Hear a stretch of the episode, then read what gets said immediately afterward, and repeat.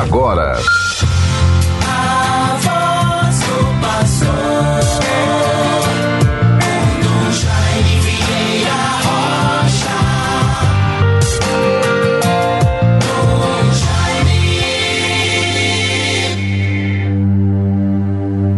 Senhor, porção da minha herança e minha taça, tendes em mãos o meu destino. Coube-me por sorte a boa parte, sim, é bela a herança que me cabe. Salmo 15, versículos 5 e 6. Vejam, meus bons ouvintes, irmãos e irmãs todos, com a graça de Deus vamos vivendo mais este dia que o Senhor nos concede. 25 de outubro de 2022, esta terça-feira. Vale a pena começarmos o dia, ou até mesmo durante o seu transcurso, em todas as horas e em momentos que lhes sejam mais propícios e oportunos para retomarmos esta antífona, estes versículos do Salmo 15 que acabamos de proclamar. Senhor, porção da minha herança e minha taça, tendes em mãos o meu destino, coube-me por sorte a boa parte. Sim, é bela a herança que me cabe. Assim, meus bons ouvintes, nesta terça-feira, a igreja lembra, celebra, e por que não dizer festeja e reza Santo Antônio de Santana Galvão, o nosso tão famoso, conhecido e extraordinário santo brasileiro. Santo Antônio de Santana Galvão é um santo, é o primeiro santo que nasceu, viveu e morreu no Brasil, portanto, é um santo brasileiro. Um dos primeiros, é o primeiro santo brasileiro, Santo Antônio de Santana Galvão festejamos neste dia 25.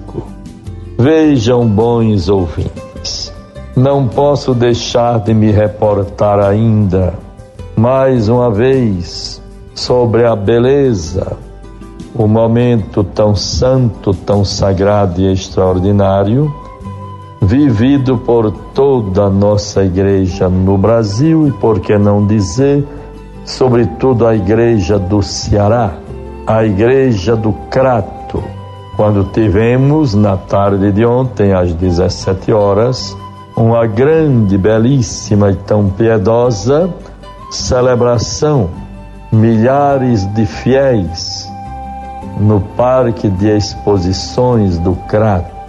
Belíssima multidão de pessoas de tantas partes deste Nordeste. Eu mesmo cumprimentei e recebi cumprimentos de tantas pessoas de Natal, do Rio Grande do Norte, da Paraíba, de tantos lugares. Impressionante vermos a força da, dos meios de comunicação das redes sociais. Pessoas que eu não conhecia e, no entanto, se aproximam com tanta alegria, vêm ao nosso encontro, nos cumprimenta nos trata pelo nome, pergunto de onde é, de onde me conhece. Eu conheço, eu vejo, acompanho o Senhor pelas redes sociais, pelo Instagram e por tudo mais. Que mundo fantástico nós vivemos e por isso precisamos nos tornarmos todos artífices da paz. Utilizarmos as redes sociais para o bem, para o que edifica, para o que constrói paz, fraternidade e harmonia. Como é triste percebermos porque estamos utilizando e vivendo as redes sociais como meio tão eficaz, não para promover o sentimento de justiça, de equidade, de dignidade humana, de respeito, mas estamos utilizando com toda eficiência, toda eficácia. Até mesmo podemos dizer, usamos com violência, com ódio, com vingança. Tantas vezes percebemos coisas tão positivas, belas, tão humanas, que podemos ver e participar, como seria bom que este sentimento e este espaço das redes sociais pudesse ser utilizado sempre para assuntos, para exemplos, para fatos, para ações, atitudes que contribuem para o bem, para a cidadania, a corresponsabilidade.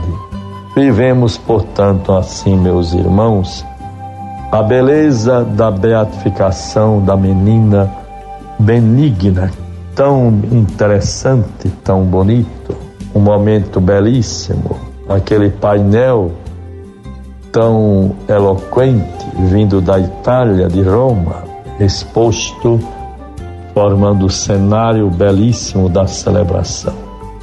A menina de 13 anos, proclamada beata, uma menina santa, resistiu contra a maldade, a violência do seu opressor, que queria possuí-la à força.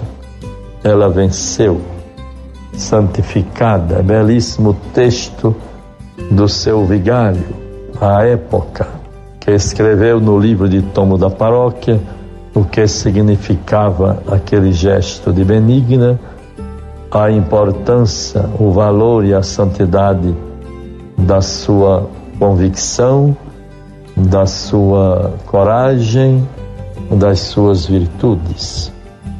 Graças a Deus vivemos estes momentos tão edificantes, num tempo de tanta violência, tanta truculência, tantos confrontos e intolerância nos deixarmos tocar pela humildade, pela inocência, pela pureza, pelas virtudes cristãs, pela dignidade humana. Que a Beata Benigna nos auxilie, nos proteja, nos faça realmente viver intensamente a graça desta desta beatificação. Beatificação de benigna, tão importante para a vida da igreja, uma mensagem tão profunda, tão oportuna para o tempo presente, presidida pelo cardeal Dom Leonardo Ulrich Steiner, arcebispo de Manaus representando e delegado do Papa Francisco para este momento. Guardemos, portanto, bons ouvintes, estas mensagens. Memória de Santo Antônio de Santana Galvão, primeiro santo brasileiro, e a belíssima manifestação de fé acontecida ontem, no Crato, no Ceará, no Cariri cearense, a belíssima celebração de beatificação da Beata Benigna Cardoso. Que as suas virtudes e a sua mensagem desperte sentimentos de amor, de ternura, de inocência, de pureza, virtudes cristãs. Procuremos iluminar o momento presente tão tenso, tão às vezes marcado por intolerância, por disputas, tão às vezes até exageradas e sentimentos distorcidos, quando envolve até mesmo a nossa igreja, passando por momentos tão é, preocupantes, para os quais devemos nos voltar com muita consciência, com oração e a confiança em Deus. Deus nos proteja, nos favoreça e nos livre de todo mal, em nome do Pai, do Filho e do Espírito Santo. Amém. Você ouviu a voz do pastor com Dom Jaime Vieira Rocha.